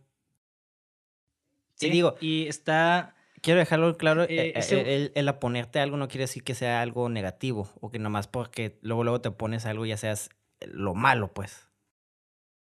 Ajá. Sí, nada más es una antítesis de una contraparte solamente, ¿no? Y este güey, eh, decíamos que funge como el bufón, ¿no? Pero yo sabes que también creo que de cierta manera funge como el arquetipo, el arquetipo del mago, güey. Porque el arquetipo del mago usualmente tiene algunas características que se, que se juntan con la del sabio, que el vato es muy filosófico en muchos sentidos, pero que tienen siempre como este, este poder mm, sobrenatural que va más allá de lo mundano, ¿no? ¿Y qué es lo que tiene este güey? Pues que tiene visiones, ¿no? Entonces como que también tiene ese arquetipo ese güey de, del mago. Claro. Y bueno, ¿no? Ya vamos a corte y vamos a, otro, a otra escena donde está, está en un bar. Eh... Ah, no es cierto, no, está en un bar, está el herrero y le pregunta a Jones afuera en, el pueblo que se ha visto su esposa. Y algo que me gusta mucho el personaje de Jones es de que el vato pues, no tiene pelos en la lengua, ¿no? Y le dice como, no la he visto, pero si ella se parece tanto a ti, preferiría poder olvidarla. Ay, es mamón, güey. De hecho, e, es tan honesto que a veces se mete en problemas. Es que no sabes que el vato es honesto, pero el vato siempre busca cagar el palo, güey. O sea, el vato puede haber dicho no y ya. O sea, pero no, tenía que ofenderlo, güey, porque estaba feo. Es que es un payaso, bro. Y entonces es parte del jale de él. Yo creo que son de esas personas de que están metidas en su trabajo que ya como que se actúan de esa forma, ¿sabes cómo? Ajá. Entonces ya está en su personalidad ese cagazón porque es un gesture, pues. Simón. y ya eh, después vamos a la taberna, cuando un poquito después, esa misma noche donde está Raval, que, bueno, creo que ni era noche, güey. Raval, que es el ladrón que robó la pulsera, y se la ofrece a Joff, a José, ¿no? Y el Joff le dice, pues no tengo feria. Entonces el herrero le pregunta a Joff al mismo tiempo que se ha visto a su mujer, y este güey le dice, no. Y el, el herrero está chingue y chingue, ¿no? De que si cree que se ha ido con un actor o un comediante y que lo quiere matar. De hecho, está chistoso esa este parte que el vato le dice, ay, si se fue con un actor, pues eh, deberías de matarlo también o algo así, ¿no? sí, es que, ajá, dice como un comediante. Dice, dice, ah, matar a un comediante está bien porque ahí ya hay muchos. Anda, ah, exactamente. es lo que te digo. Y Raval, el, el ladrón, como que oye la conversación y se acerca, ¿no? Y trata de convencer al herrero de que todo fue culpa de yo. o de que algún amigo de él porque como son juglares los dos, pues eh, tienen que estar relacionados de cierta manera, ¿no? Ah, tú también eres un y acá de que ¿eh? le empiezan a hacer bullying al vato. Simón. empiezan a hacer bullying, el güey empieza como a, acá como el ejemplo del vaquero esperando a los pies, ¿no? Empieza a bailar ahí y lo tumban, la chingada. Simón. Casi lo queman, pues de hecho. Este... Le ponen fuego ahí, ¿Eh? le ponen fuego en los pies y es cuando empieza a bailar ahí. Sí, Y este güey como que en, dentro del tumulto el vato se agarra el, brazalete y se va corriendo. nada, pendejo, ¿eh? Ajá. Y Raval pues lo sigue, ¿no? Y se topa con Jones, con Juan en la entrada. Y el vato le dice algo así como que, ¿qué te dije que si te volvió a ver te iba a hacer? Acá, y le corta la cara acá. Sí, güey. Le da un llegue. un llegue. Un llegue medieval. Y... Sí, güey, un llegue medieval. ah, eso está curada. Así, así le vamos a titular esta obra en el remake, un llegue medieval. y, y el caballero Block está esperando la muerte para continuar su juego, ¿no? Pero después como que se distrae por Mia, quien, con quien empieza a hablar, ¿no? Sí. Después Joff llega todo puteado y le regala a Mia el brazalete que se lo acaba de robar, ¿no? Y está cool porque pues empiezan a hablar, ¿no? Y, y la pareja invita a Block a comer fresas y tomar leche que se me hizo, fíjate que se me hizo muy bonito porque como que hay mucha decadencia en este, en este como contexto. pero como que le ofrecen lo poco que tiene. Sí, hubo un momento de paz, güey. De hecho, hasta el vato dice, jamás voy a olvidar esto, voy a recordar este tu nombre y, y, y este momento para siempre. Como si fuera... No me acuerdo, dice una frase muy bonita, güey, donde dice que siempre va a recordar esto y me quedé como veja, güey. Y sí, Sí, es una escena pues, muy bonita, güey. Plot twist, güey. Plot twist la acabo de. La, no la acabo de escribir. La escribí, güey. Aquí la tengo. Perfecto, güey. Sí, porque también me gustó mucho esa frase, ese, ese como charla o monólogo. Porque también me llamó mucho la atención que esta escena para mí, dentro del viaje del héroe, es como una especie de reconciliación con el padre. Sí, Porque hay una especie de reconciliación con él mismo. sí, sí, sí. Y dice esto, dice, recordar este momento. El silencio, el crepúsculo, el crepúsculo, el cuenco de fresas, el cuenco de leche, sus rostros a la luz del atardecer, Micael dormido, Joff con su lira. Intentaré recordar nuestra charla. Llevaré este recuerdo con cuidado en mis manos como si fuera un cuenco de lleno de leche fresca. Será una señal para mí y una gran suficiencia. Así como que el vato se quedó satisfecho. Sí, ¿no? de hecho, hay, en Ya ese momento, a- dándole más eh, valor a tu opinión de, eh, del, el del, ¿cómo dijiste? ese- De contacto con el padre o, o de reconexión con el padre. La reconciliación. La reconciliación. con el Reconciliación, ándale.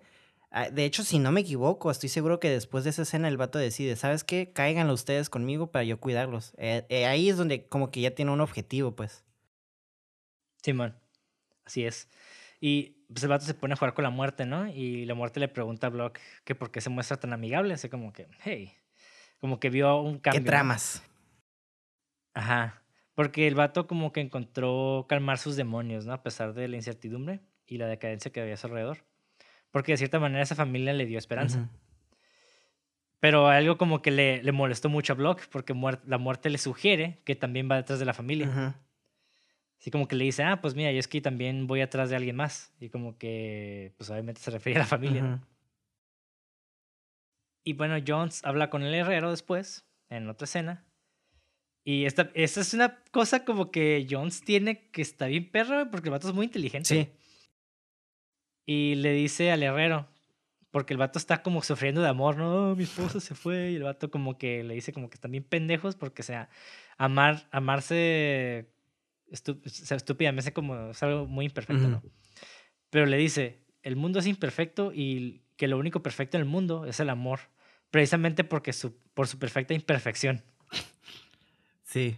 Y el vato, le, el herrero le dice, wow, eres como muy, eh, cre- crees en algo muy bello. Y le contesta como, ¿quién dice que yo creo en algo? Me gusta dar buenos consejos. Y se va el vato. sí, güey. Me mama porque el vato es muy sabio, pero e- esa es una cosa que, por ejemplo, nomás porque tú dices algo no quiere decir que tú lo creas, güey. Hay gente que puede saber muchas cosas y no creer de ellas. Entonces me gustó. Le, siento que le dio un, un, un nivel de complejidad a ese personaje, güey. Sí, bien cabrón. Y bueno, ya este, el herrero ya se une con Jones al resto del viaje.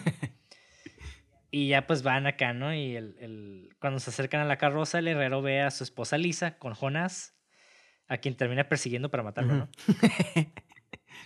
Y esta Lisa invita al esposo, a su esposo el herrero, a matar a Jonás. Eso se hizo bien chido. Güey, se me hizo, o sea, tú has- me encantó eso. De, de hecho, de hecho eso hace un foreshadowing de que el Jones, o John, o Juan, como se llame, le dice, Jonas. Jonas, Jonás. La mujer nomás sirven para llorar y siempre, siempre te culpan después de todo. Y lo- de hecho, en cuanto llegue la, en cuanto encuentran a la esposa, la esposa empieza a, a llorar y luego, de hecho el vato dice una, dos, tres y empieza a llorar, ¿no? Como que, Sí, como bueno, que ya sabía ah, el- sí. Ah, no. Eh, me equivoqué. Tú decías Jones, no Jonas. bueno. Porque son diferentes. Ajá, Jones.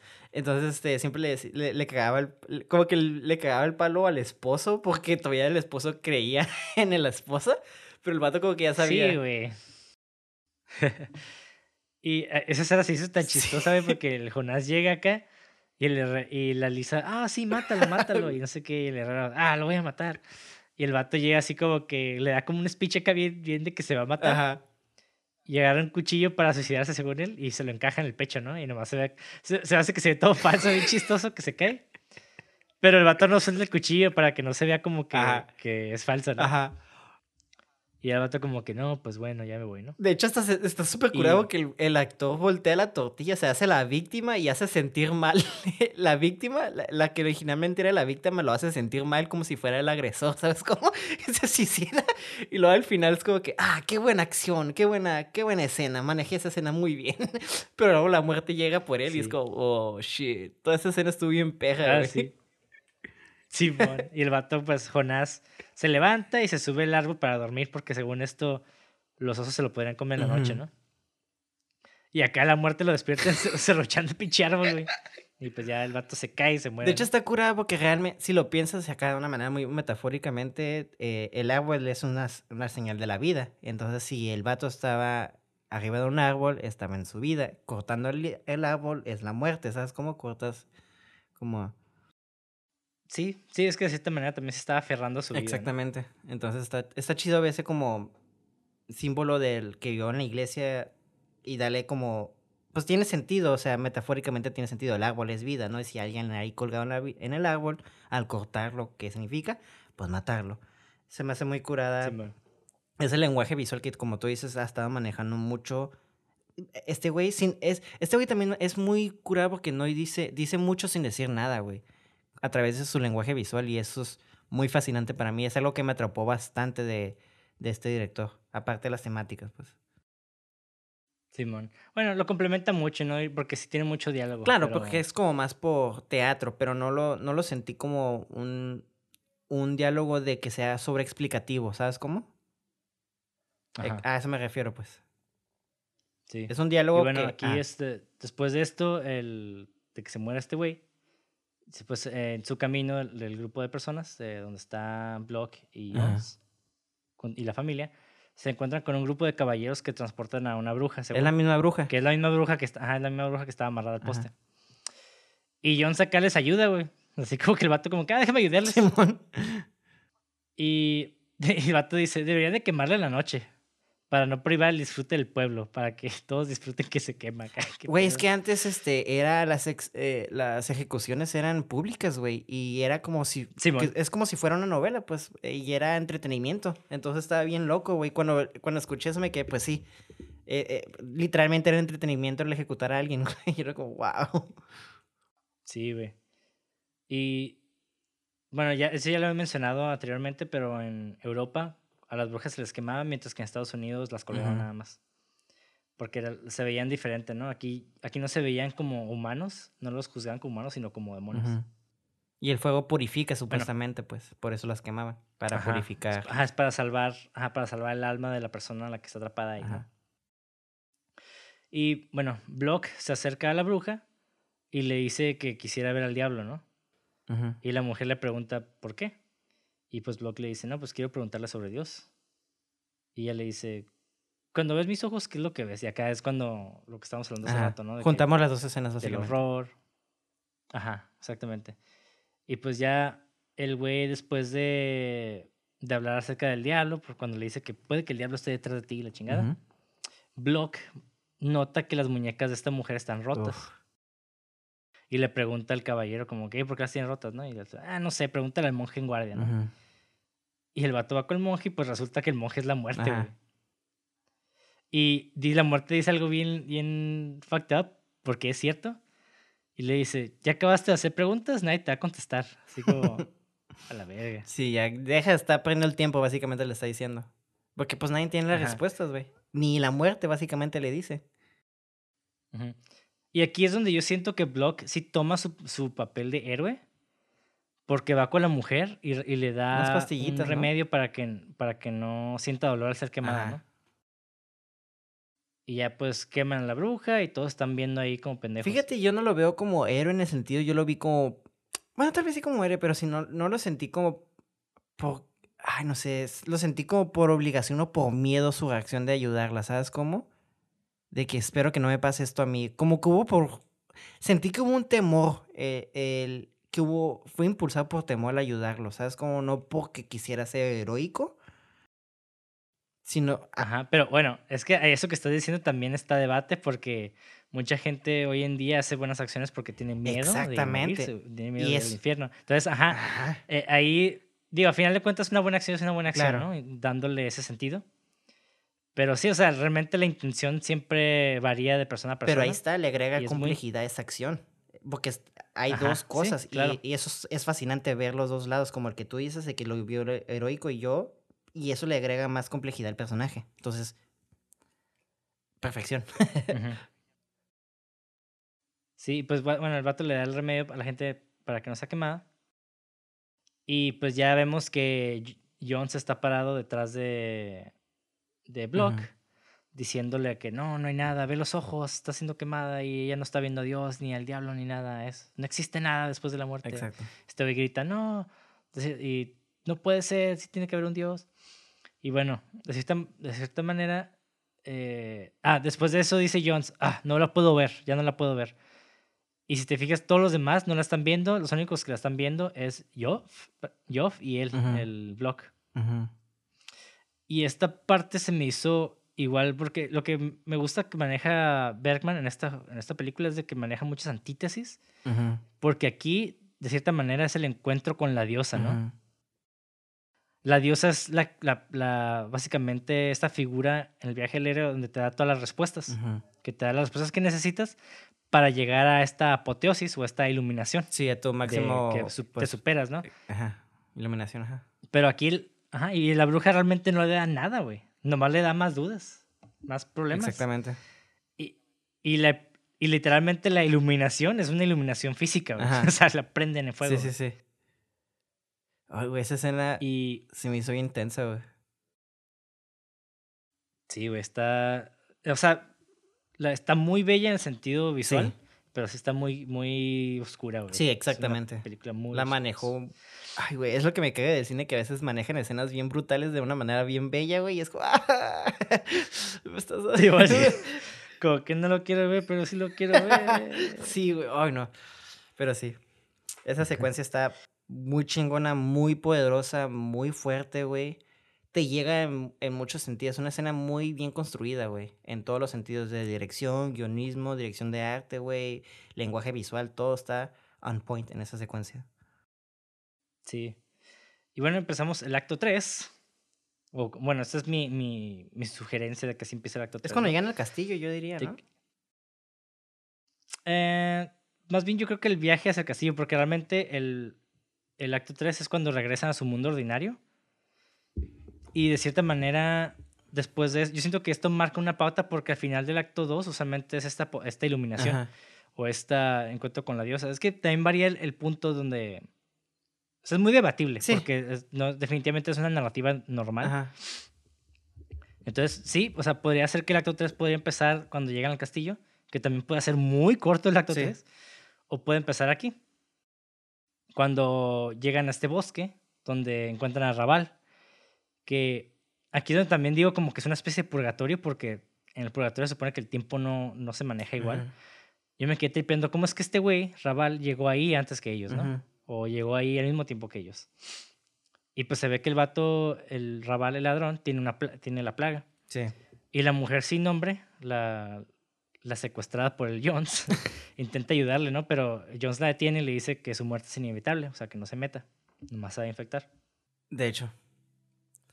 De- hecho, que Y ahí y es, es algo muy brutal porque sí se ve cómo se muere el vato acá gritando, ¡ah! Y ya se cae. Es que, güey, eh, está medio goofy eh, esa secuencia en, en, en- Ok, watch.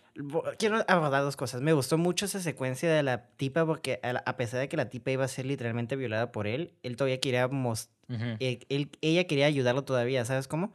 Y de hecho, ese, personaje casi no habla y no tiene ni nombre, si no me equivoco. O... Entonces, este... No, no tiene nombre. Mucho, de los, mucho del papel de ella, me quedé, ¿qué está haciendo? Pero mucho de ella era ayudar a la gente y creo que ella aportaba mucho a la humanidad del grupo hasta el final que ella es la primera que acepta lo que va a pasar.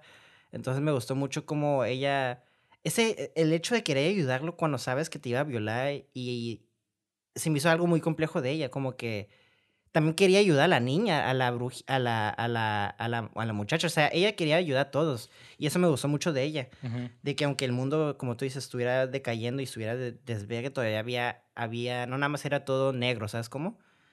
Había, la Simón. familia eh, siempre tenía esperanzas, esta chica, aunque pues casi iba a estar abusada y quería ayudar.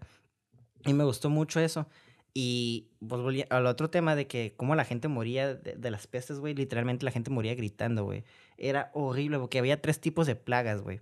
Pestes. Entonces, este, una que era la que te salen las bolas gigantes negras, güey. Y esa madre cuando se explotan te empiezan a contaminar bien horribles. Lo otra que te contaminaba la negra, que la sangre, güey, que esa te... Sí, esa, esa de las bolas es la peste bubónica, si no me Sí, la bubónica, la level 1, que era como 60% de probabilidad de vivirla, de morir. Luego la segunda era la que te infectaba la sangre, que te podría de adentro hacia afuera, güey. Y luego la tercera, y esa te mataba en un día, güey. Y la tercera. Sí, la otra es la respiratoria. Ajá, la respiratoria, que era airborne. Y la tercera creo que era una combinación de las dos o algo así similar. Entonces, güey, imagínate tener, eh, escuchado una ciudad completamente eh, infectada de peste bubónica, un town, donde nomás había gente gritando, güey. Así como escuchaste a gente gritando, había pueblos donde nomás había gritando. Entonces, imagínate llegar a un pueblo que tú no conoces y escuchar a toda la gente gritando, güey. O llegar a otro pueblo donde no había ni voces, güey. Porque ya no había nadie, güey. La esa representación cuando lo vi, cuando el vato estaba, no mames, ayúdame, me muero. Sí estuvo medio teatro eso, pero me quedé, güey. Pero, güey, literalmente, eso era lo que estaba pasando, güey. Y había gente donde... Y eso se me hacía bien mamón, güey. Pero pues, ¿qué más hacías? Donde le decías a tu esposo que está infectado, ¿no? Ey, ocupo dormir, te voy a dejar la comida aquí, por favor. Este, cuídate aquí por esta noche. Y la familia se iba, güey. Y los abandonaban, güey. Porque, pues, ¿qué, qué ibas a hacer, güey? toda la, el, la época de la peste negra, güey. Eh, hay un libro que yo me compré que se llama. Ay, no me acuerdo cómo se llama. Ahorita les pongo en el show notes y. Que viene como toda la historia y la negación de la peste negra, güey. Es fascinante, güey, de cómo la religión tuvo mucho poder sobre eso, pero a la vez no, güey. Muchos de los, los avances fueron gracias a la peste negra, güey. No sé, güey. Eh, fue un momento donde la peste negra llegó y cambió mucho nuestro. de cómo veíamos las cosas, pues. Simón, bueno, se los dejamos ahí en la descripción para que lo chequen. Muy bueno el libro, muy bueno. Me pasa el link. Pero, continuamos. Eh, aquí, yo digo que aquí es el tercer acto por la siguiente escena, ¿no? Porque tenemos a Block que continúa el juego con la muerte y están como acá bien metidos en su pedo, ¿no? Pero Geoff despierta y los observa, ¿no? y le dice a su esposa como que, oye, está, está jugando el caballero con, con, Lo ves ahí jugando y la esposa sí está jugando solo, ¿no? Le dice, no, está jugando con la muerte. Y el vato le dice, tenemos que huir de aquí. Entonces Geoff y Mia huyen, pero Block observa felizmente cómo se están yendo, así como que los voltea a ver y como que sonríe. Y la muerte como que se le queda viendo y le dice, te ves cambiado. De hecho, hasta el Block lo cuca la muerte, ¿no? No que no se te va nada o algo así. Ah, exactamente, pero eh, le dice, Block le dice, ¿crees que nadie se te escapa? O sea, eh, obviamente él se refería a la familia. Sin embargo, la muerte asume que se refiere a, ese güey se refiere al mismo. Como diciendo como que le va a ganar, ¿no? Y después el vato como que pretende tirar las piezas para que eh, la muerte se distraiga todavía más, sí. De hecho... Y, le, y se ríe así como que, jaja, Así no te podrás escapar. Ay, a mí se me hizo bien triste, güey, porque me, me, me, estaba gustando. Y esto habla mucho del guion y de la película y todo, porque me estaba gustando mucho los personajes y me gustaba mucho cómo estaban juntos, güey, porque, como dije, se sentían como una familia pegada de diferentes familias, ¿sabes cómo? Se sintió como una familia muy bonita. Y el momento cuando dijo, hay que irnos, me dice, güey, no lo abandones, güey. Entendí el porqué no se me hizo egoísta ni se me hizo. Solo sentí como un dolor de que se separaran, ¿sabes? Como y que al final el vato aceptara que básicamente se iba a morir, se estaba sacrificando por ellos. Me quedé como. Se me hizo doloroso, güey. Sí. Pero, ah. pero es por eso que aquí es donde yo lo marco como el tercer acto, porque aquí es cuando realmente. Pues sí. Ellos regresan a su, a su normalidad, mientras que ellos regresan a su, a su condena, ¿no? Ajá, a su otra normalidad, que para ellos es la condena, pues. Ajá, o la muerte. Si ya estaban muertos, pues está, está bien, está bien trippy. Sí, sí, sí.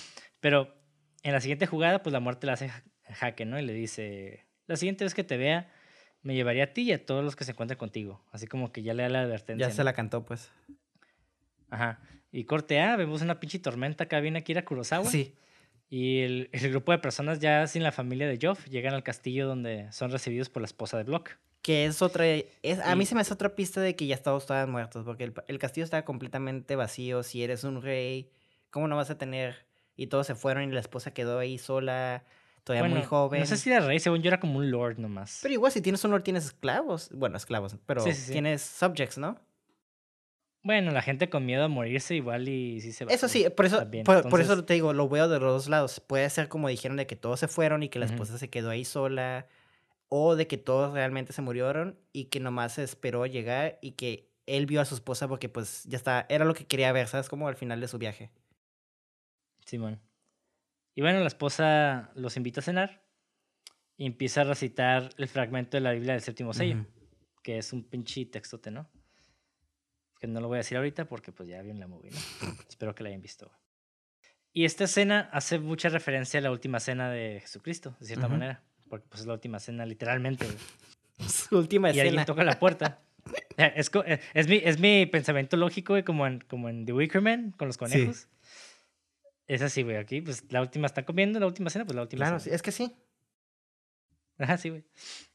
Entonces, alguien toca la puerta, John se levanta de la mesa para ver quién es, y la tormenta se acaba y entra una luz por la ventana, ¿no? Como que ya se acabó el tormento. Simón.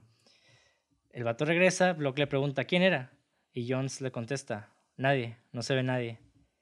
Y, y guacha, güey, de cierta forma, Jones Ya sabe. ya, ya había dicho que representa mucho a Lucifer, también representa mucho como la mentira y también eh, si, si se murieron, Jones es la primera persona a la que, a la que Block se encuentra, que la primera parte del duelo es la negación, güey.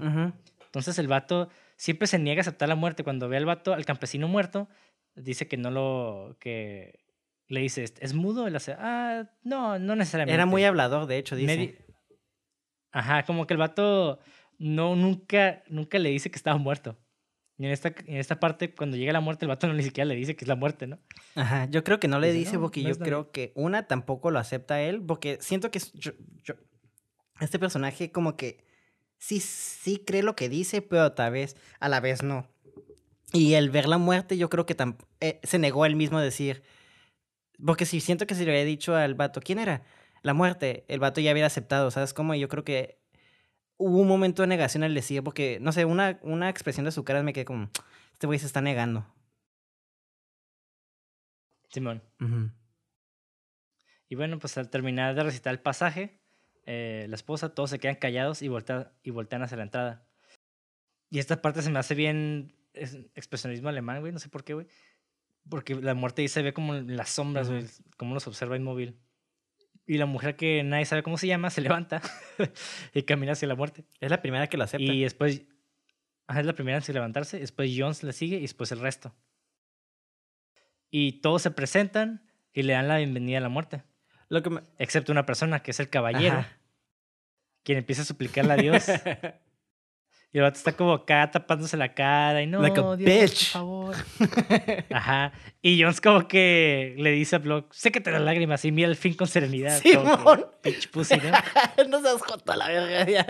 Agárrate los huevos. Sí. Es como... Ay, güey. Sí, güey. Y ya pues ya como que el vato se calma y pues dice, no, pues sí es cierto, ¿no? Y la mujer, eh, que nadie sabe cómo se llama, se arrodilla. Y esa parte me gustó un Sí. chingo, güey, porque la cubre la sombra de la muerte, güey. Y, y ella dice, en, obviamente en su idioma, su idioma original es sueco, que se traduce literalmente a consumado está, que significa básicamente se terminó. Sí.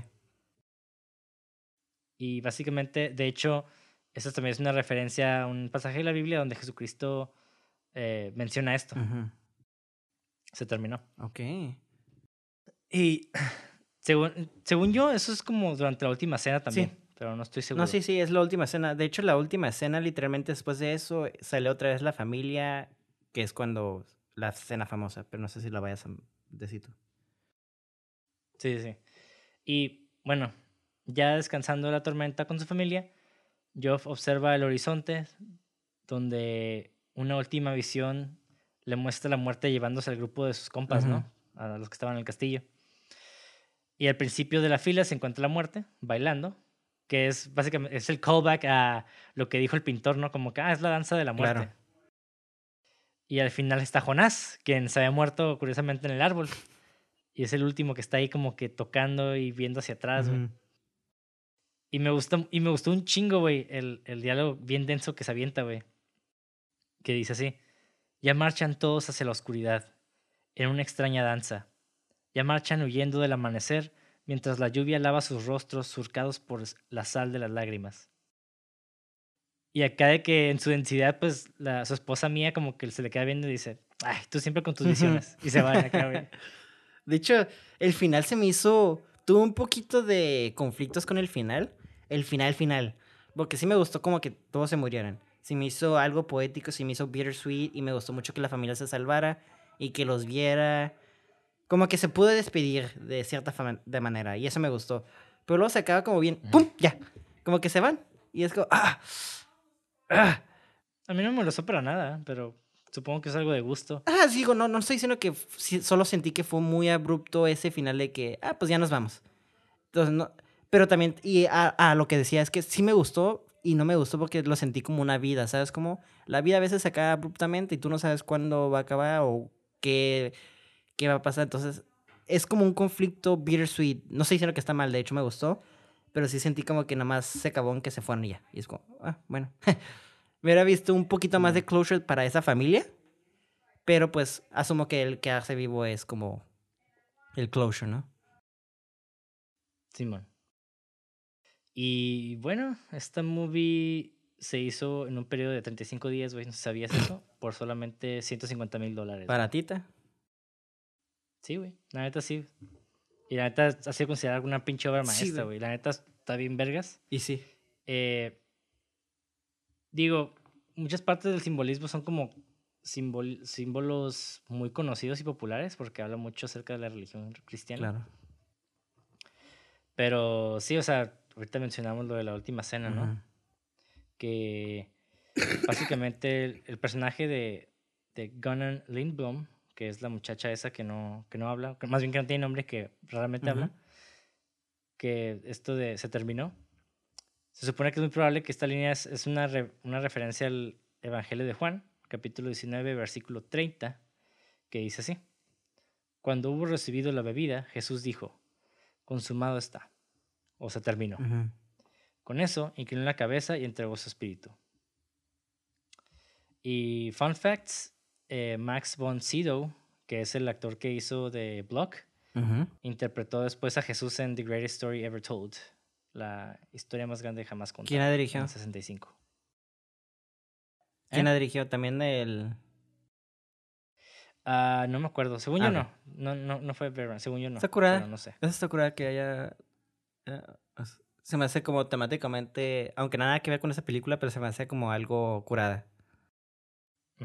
Bueno, ya llevamos bastante tiempo en este episodio, así que voy a acelerar un poco los fun facts. Mm. Punto número uno. Las piezas de ajedrez utilizadas en la película se vendieron en la propiedad de Ingmar Bergman en 2009 por un millón de coronas suecas, que es alrededor de 145 mil dólares en ese momento. Wow. Su chingo. Sí, eh, sí, pero valen la pena. sí. Punto número dos. Los dos últimos minutos de la película son pura improvisación. Los actores ya habían finalizado toda la escena final. Cuando Ingmar Bergman vio en el cielo una nube de forma inusual, le dijo al reparto que volvieran a, usar sus disfraces y dirigió una nueva versión de la escena en una sola toma. ¿Qué es la que están bailando? Simón. Ok, qué curada. Que, parece que está planeada, ¿no? Porque realmente se hace un callback a la, pintura. Sí. Pero aparentemente fue como muy inconsciente de que sí. Así fue. Wow. Muy improvisado. Wow. Y pues de las más de 50 películas que Bergman ha hecho, esta es una de sus películas favoritas. Pues sí. Sí, la verdad está... Es una obra maestra esta película. No tengo ninguna queja y la queja que dije al final no es queja, es más nitpicking, ¿no? Es como, ay, buscarle muros al tranchetes o como, o como se diga, ¿no? Por nada de mamador. Pero no, realmente la película es una película que sí recomiendo, güey. Es una película que no es tan densa como parece ser. O sea, sí lo es, pero te da comedia, güey. Y eso me gusta mucho. No es una película que se toma muy en serio, que somos cines de arte y va, va, va, va. ¿No? ¿Sabes cómo? Es una película que dice, güey, soy una película, pero también quiero entretener. Entonces, siento que hubo un balance perfecto en esta película de temas densos, eh, belleza cinematográfica, balance de todo y el guion y todo fue como un, no sé, como se dice, no, ya nomás soy un pendejo y, se la estoy mamando de más, pero es una obra maestra esta película, güey. Por algo es algo. Por algo es reconocida. Sí, la, neta sí, güey, la neta sí. Y bueno, punto, número cuatro. La iglesia a la que llegan Jones y Antonius Block 15 minutos después de la película es en realidad un modelo colgado en un árbol muerto en primer plano. Punto número 5. Esta fue la primera película de Max von Sydow, que es el que salió en Game of Thrones, el, el, actor que hizo The Block. Es la primera película de él con Ingmar Bergman. ¿Ha hecho más? Eh, creo que sí. La verdad, desconozco mucho el trabajo de Bergman en general. O sea, he visto muy pocas películas como persona o esta, pero habrá que checar. Voy a checar. Punto, punto número 6. La imagen más icónica de la película de un caballero jugando ajedrez con la muerte se sacó de Tabikirka en el municipio de Tabi, Suecia. Fue pintado en 1480 por Albertus Pictor y es notable por no haber sido pintado, por no haber sido pintado durante la reforma. Hmm. Interesante. Entonces, punto número 7. Esta película ha sido seleccionada por el Vaticano en la categoría Valores de su lista de 45 grandes películas. ok. Irónicamente. Se me hace bien weird eso, pero cool. Ajá. Punto número 8. En la presentación oficial de Suecia para la categoría mayor, Mejor Película en Lengua Extranjera de los 30 premios de la Academia en 1958. Ok. O sea, sí, fue como la presentación oficial. Pues.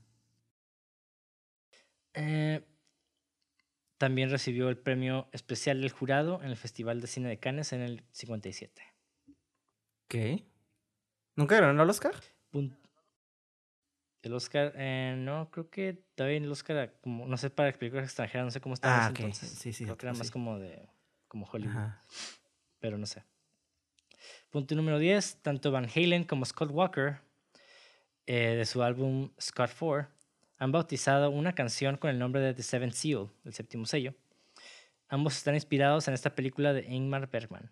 ¿Qué? Y el de Van Halen también menciona The Virgin Spring, que es en español se, se traduce al manantial de la doncella, eh, de 1960. Entonces ahí Van Halen hace referencia a dos películas de Bergman en sus canciones. Qué perro, güey. Sí. Eso me gusta mucho. Y pues obviamente punto número 11, esta película es icónica, entonces ha sido satirizada con frecuencia a lo largo de los años, sobre todo en Monty Python and the Holy Grail en el 75. Pichi película bien chistosa, güey. Deberíamos hablar de esa película, ¿eh? eh Sí, güey, la neta sí. Love and Death, de 75.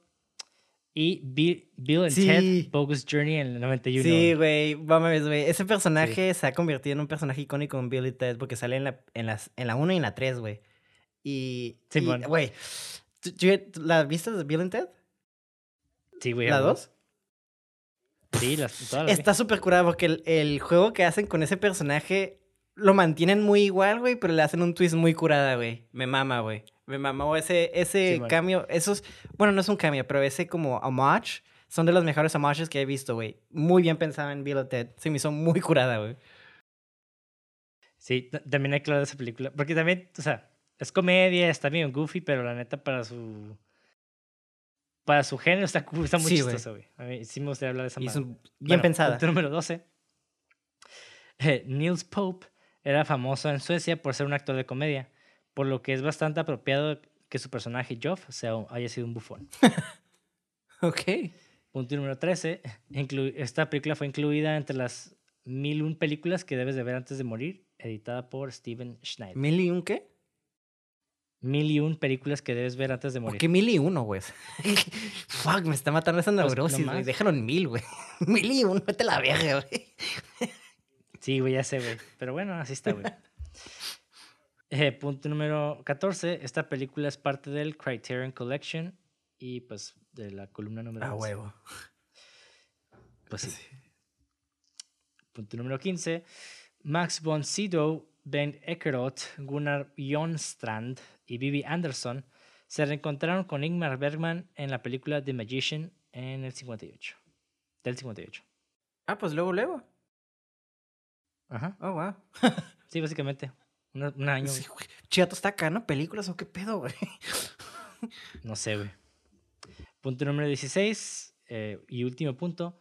La escena en donde la muerte baila con sus seguidores fue filmada después de que algunos actores hubieran ido a casa por el día, utilizando algunos técnicos y algunos turistas como suplentes. Ingmar Bergman concibió la escena en el acto y tuvo que improvisar rápidamente debido a una interesante formación de nubes que quería en, que quería en el fondo. Entonces, nada más por las pinches nubes hizo la escena Ah, entonces los actores, algunos de los actores ya no, es- no, er- no son los que salen ahí. Ajá, no, no Son- son. Ah, ok, yo pensé que, ok, cool. That's cool. Por eso están como a lo lejos y así en contraluz. No, hasta vergas de todas maneras. Muy buena solución. Sí, güey. Sí, la neta me gustó más esa escena como estaba así. Digo, no he visto el original, pero posiblemente estaba más, este... Weird. Ajá, no sé. No tan Chida. a contraluz. Ajá. Y bueno, con eso finalizamos el episodio número 23. 23, sí. de The Seven Seal. Dirigida por Ingmar Bergman. Ingmar. Ingmar. Ingmar Bergman. Espero que nos dejen un comentario, díganos qué, nos- qué les pareció, si cometimos algún error en los hechos, ahí nos dicen, si no, pues chinga su madre, los queremos mucho igual. Y si les gustó también la película, Y- por cierto. Si no la han visto, detalles, Ah, sí. opiniones, ya saben. Sí, igual van a entender, bueno, espero que entiendan la película si oyen el episodio, si no la han visto, y que los motive a verla, porque sí, sí es una película que vale la pena, que empieza muy lentona, pero sí está muy, muy, muy cool. Sí, tiene un ritmo lentón, eso sí quiero declararlo. Sí creo que no es una película para todos. eh, creo que sí tienes que estar en el mood. Pero fuera de eso, creo que eso es una película que sí se puede ver. eh, entre comillas, fácil. No es tan compleja como otras, creo. Sí. Bueno, el punto es de que la vean. Ah, véanla, Chingue su madre. chingada madre. Ok. Véanla, déjenos un comentario. A mí me pueden seguir como, bueno, más bien síganos en las redes sociales como cine666.mpg, en YouTube como cine666, si es que ya no, si es que no nos están oyendo por ahí. Y también a mí me pueden seguir como Monty de André en redes sociales, ya sea Instagram o Facebook, y Monty D en Instagram. Así es. ¿Y a ti qué pedo, güey? ¿Cómo te? Eh, a mí en Instagram nomás, como le vago, guion, doble G y guion bajo al final. Ajá, sí. Muy bien. Y disfruten esta película otra vez, ya para que la vean con otros ojos. Y sigan viendo más películas. Y alabado sea Felipe Negro. Con esto los dejamos. Adiós. Adiós, cuídense de la peste negra.